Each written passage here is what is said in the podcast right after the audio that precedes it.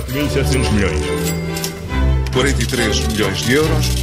Peço desculpa, mas são muitos números. Paulo Ferreira e Miguel Cordeiro, hoje na moeda de troca, vamos ver como estão os mercados a evoluir esta manhã. Sim, uh, sim depois da tempestade de ontem, do abalo, uh, hoje uh, os mercados estão, estão a recuperar. As bolsas europeias estão a subir nestas, nestas primeiras horas de, de, sessão. Há aqui crescimentos ali à volta dos 3%, de uma forma genérica.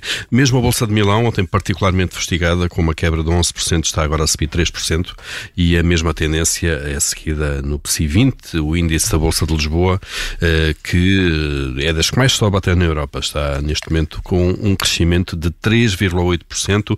A própria Galp, que ontem também bateu recordes de queda, eh, recupera mais de 5%, mas o BCP eh, está a ser a estrela da sessão com um crescimento de 8,5%. E no fundo os mercados estão não só a aliviar de, de, da queda de ontem, já alguns investidores seguramente a aproveitarem alguns saldos seletivos em alguns títulos, a respirar um pouco fundo, mas também a reagirem a medidas que os governos vão anunciando de estimular a economia, fazendo prever que pelo menos há ali um amortecedor eh, caso a crise se prolongue. A Itália, por exemplo, anunciou eh, um plano de 10 mil milhões de euros eh, de medidas semelhantes às portuguesas para amortecer a atividade das empresas. O déficit deverá subir de 2,2% para 2,8% e deverá ser consertado também em termos europeus.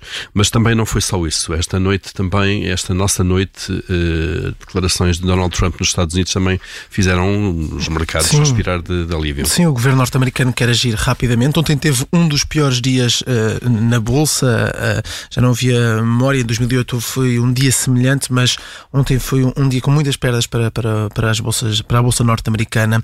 O governo quer agir rapidamente. O governo de Donald Trump quer evitar uma recessão, quer evitar um crash em contínuo, quer também acalmar os investidores sobre a economia dos Estados Unidos e por isso ontem em conferência de imprensa anunciou que vai aplicar um alívio muito substancial nos impostos sobre os salários. A administração vai enviar este pedido ao Congresso, eh, deve seguir hoje pelas mãos do secretário, do, de, o secretário de Estado do Tesouro e o diretor do Conselho Económico Nacional. Ainda não se sabe bem como é que vai ser aplicado este, esta redução fiscal. As medidas estão a ser planeadas pelo executivo Donald Trump, que tem estado a fazer de tudo para hum, reduzir esse impacto económico do coronavírus.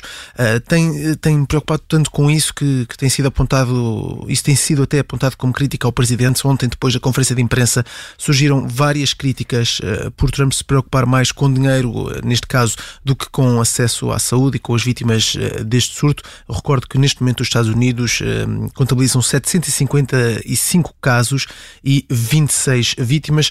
Um, há o impacto, claro, na saúde, há também muito impacto económico e ontem foi esse o foco da conferência de imprensa de Donald Trump com medidas para redução fiscal. Paulo Ferreira e Miguel Cordeiro com moeda de troca na Rádio Observador e sempre disponível em podcast. 4.700 milhões. 43 milhões de euros. Peço desculpa, mas são muitos números.